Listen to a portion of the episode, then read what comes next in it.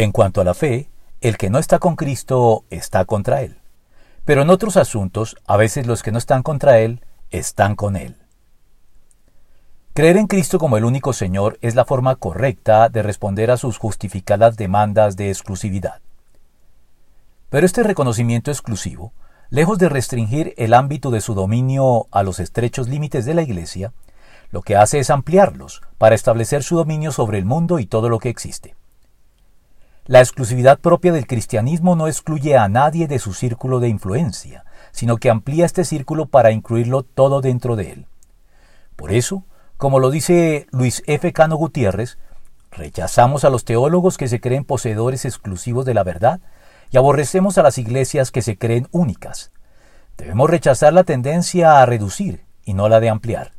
No estar mirando hacia adentro para ver a quién quitar, sino hacia afuera para ver quién falta. Después de todo, no ha habido teólogo en la historia que no estuviera equivocado en algo.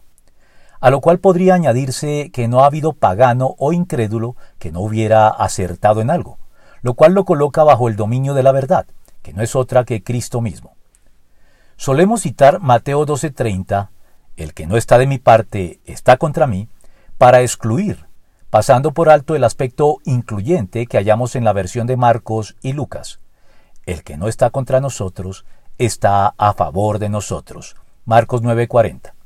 Es decir, que aun al margen del cristianismo, todos los que defienden, promueven y sufren por la justicia, el derecho, la verdad, la libertad, la compasión, o en síntesis, todo lo que concierne a la dignidad y responsabilidad humanas, está aún sin saberlo e incluso a su pesar, sirviendo a los intereses de Jesucristo.